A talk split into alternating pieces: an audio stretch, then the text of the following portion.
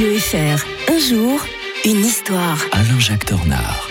Notre historien est avec nous, comme tous les matins, pour combler certaines lacunes en histoire, mais pas seulement. Bonjour Alain-Jacques Tornard. Bonjour Mike. Alors c'est vrai, quand on pense à l'histoire, on pense à ce qui se passe plusieurs siècles auparavant, mais non, des fois, l'histoire très récente, la création, par exemple, au Japon, du studio d'animation Ghibli, c'était le 15 juin 1985, et c'est vrai que l'animation, euh, les dessins animés, euh, la bande dessinée, c'est quelque chose que vous adorez, Alain-Jacques. hein. Et oui, bon, je suis pas spéci- particulièrement attiré par les mangas, mais Mm. par le Japon.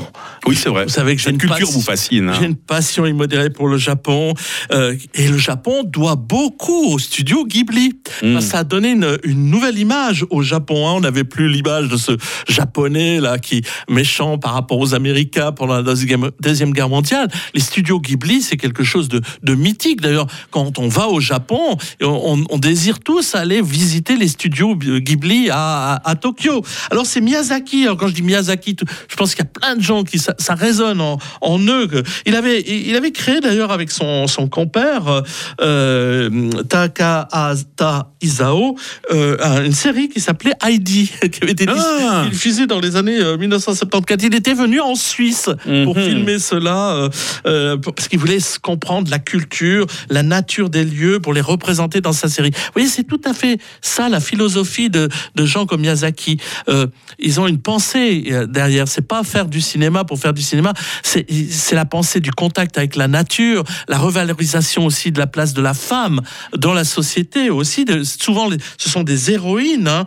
Euh, euh, D'ailleurs, euh, euh, l'héro- l'héroïne dans euh, Nausicaa, qui est un des premiers films qui a été réalisé, euh, eh bien, c'est une princesse de la mythologie grecque, euh, qui est le prototype des personnages féminins des films à venir de Miyazaki. Et donc, il lance euh, ce, ce- Ghibli. D'ailleurs, Ghibli signifie le vent chaud et sec, souvent euh, soufflant dans le désert saharien. C'est d'ailleurs un mot d'origine euh, italien, euh, italienne. Et quand on sait que Miyazaki est passionné par l'aviation, il aurait voulu être un, un pilote d'avion, euh, ça dit tout. Alors, il va réaliser des films euh, comme Le Château dans le ciel, Mon voisin Totoro en 1988, c'est le préféré de ma fille et de mon fils.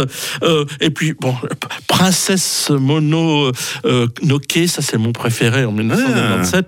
Euh, donc, c'est toujours les thèmes de la relation de l'humanité avec la nature et la technologie aussi. Ça, ça nous dit tellement de choses. Et les protagonistes de ces films sont souvent des filles ou des jeunes femmes très fortes. Et ça, ça fait plaisir de voir revaloriser. Du féminisme un peu avant l'heure. hein. Voilà, exactement. Mm. Euh, D'ailleurs, c'est une des sources d'inspiration pour de nombreux animateurs, réalisateurs et écrivains encore maintenant. Et donc, comme je le disais, le Japon doit beaucoup à Miyazaki et au studio Ghibli. On va faire un bond de deux siècles en arrière demain, vendredi, avec euh, le sultan ottoman euh, qui massacrait son corps armé et vieux de plus de 400 ans.